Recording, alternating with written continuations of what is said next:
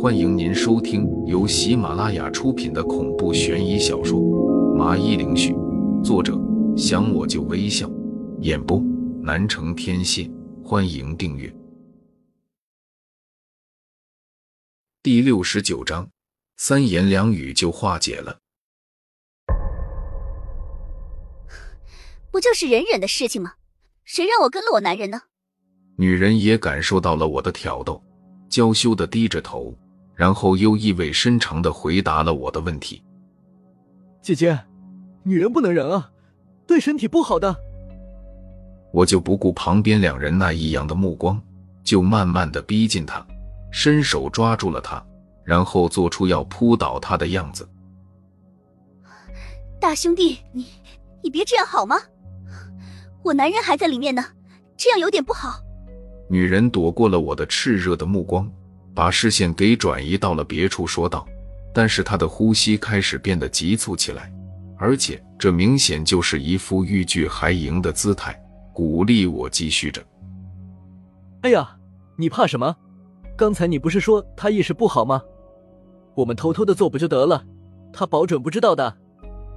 我轻佻的扶着她的下巴。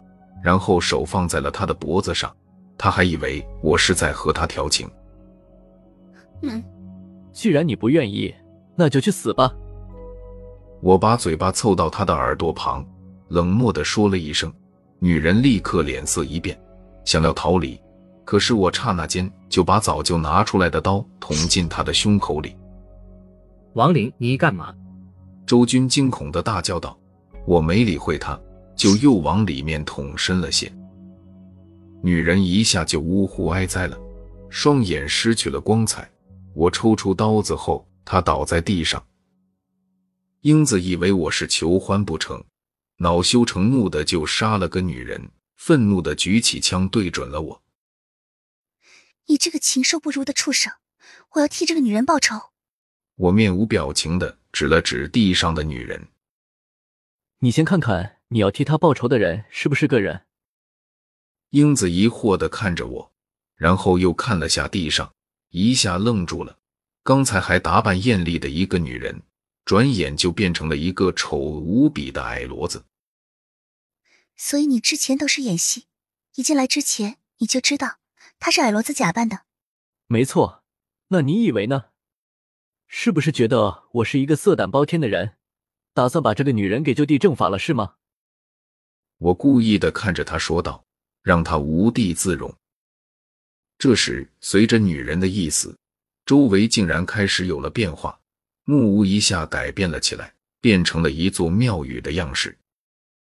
山神庙，这是矮骡子的老巢。这时，周军看了下，就惊呼了一声，满脸的不可思议。很快，我也就在不远处的门口上。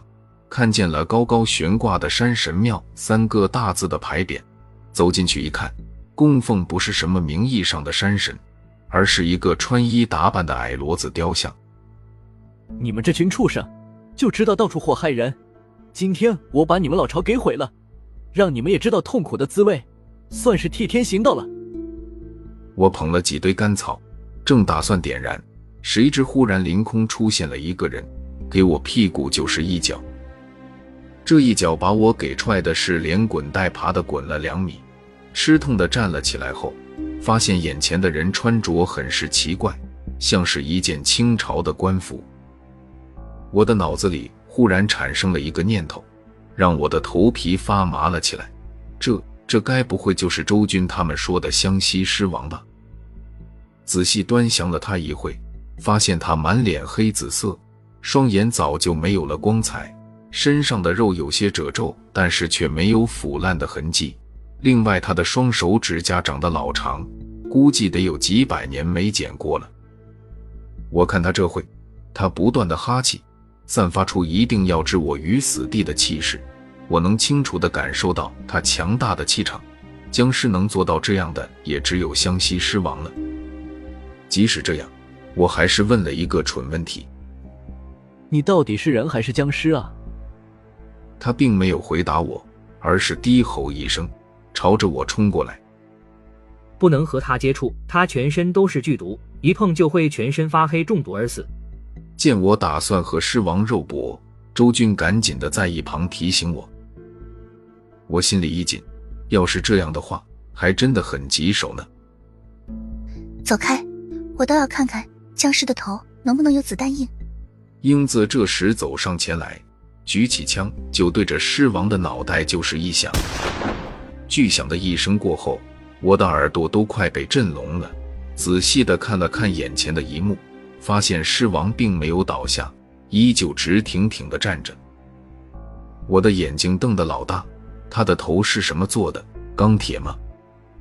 居然硬生生的吃了一枪，啥事没有，脑袋上甚至都没有一个明显的洞，似乎就是丢了一个小石头在他的脑袋上，隔靴搔痒一般。不过这一枪还是让狮王恼火了起来，回头死死的锁定了拿着枪的英子，发出了一声愤怒的低吼。然后朝着身后的周军和英子追赶了过去。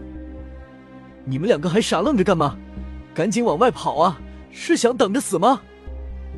我看他们两个还傻乎乎的站在原地，不由得着急大喊了起来。他们两个这才反应过来，赶紧拔腿就往外面跑去。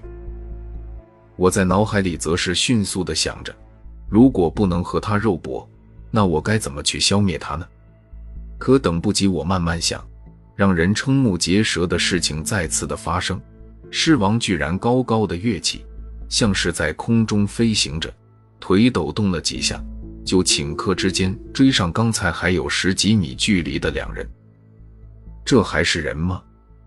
怎么这世界上还真的有武侠小说里的轻功啊？我很相信我的眼睛，刚刚狮王施展的就类似于轻功的招数。很快我就想着，这或许还是他的一个本事而已。他能被称为狮王，肯定还有其他让人绝望的本领。英子和周军也傻眼了，愣了会就返回来和我会合。三个人和狮王形成了一个对峙的局面。不过很奇怪的是，狮王此时没有再继续进攻了，而是那双充满阴暗的眼睛打量着我。忽然，我的嘴巴不由自主的喊道。大胆，见到了本宫还不跪下！旁边两人立即目瞪口呆了起来，不知道我搞什么飞机。我也无语的很，这当然不是我的本意，而是我体内苏尼上说的。下一秒，我们所有人都惊呆了，狮王就真的跪下了，还是一副恭敬的模样。速速退下，不许再伤害本宫还有本宫的人，听到了吗？随后，我在苏尼上的控制之下，就又说了这么一句。只见狮王点点头，然后纵身一跃的就消失在我们的面前。谁也没有想到事情会是以这样的结果收场的。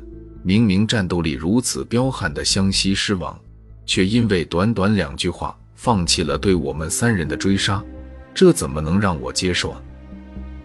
刚想心里去问问苏尼上。只听见脑海里悠悠的传来一声：“王林，你暂时别问，等我们两人独处的时候，我再告诉你。现在你随便的找个理由敷衍过去吧，就这样。”我随后就没了他的声音，我怎么呼唤就是没有回应。回过神来，就看了看身边的两人，他们正像个好奇宝宝一样等着我解释刚才到底发生了什么。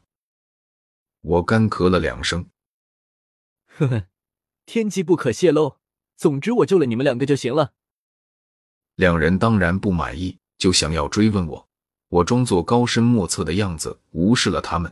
其实我内心里在喊着：我特么的也不知道发生了什么。不过，值得确定的一件事就是，苏尼上似乎认出了狮王生前的身份，他们两人似乎还认识。所以才能对症下药的使唤狮王撤退，这让我不由得对苏尼上的过去又加深了一丝的好奇。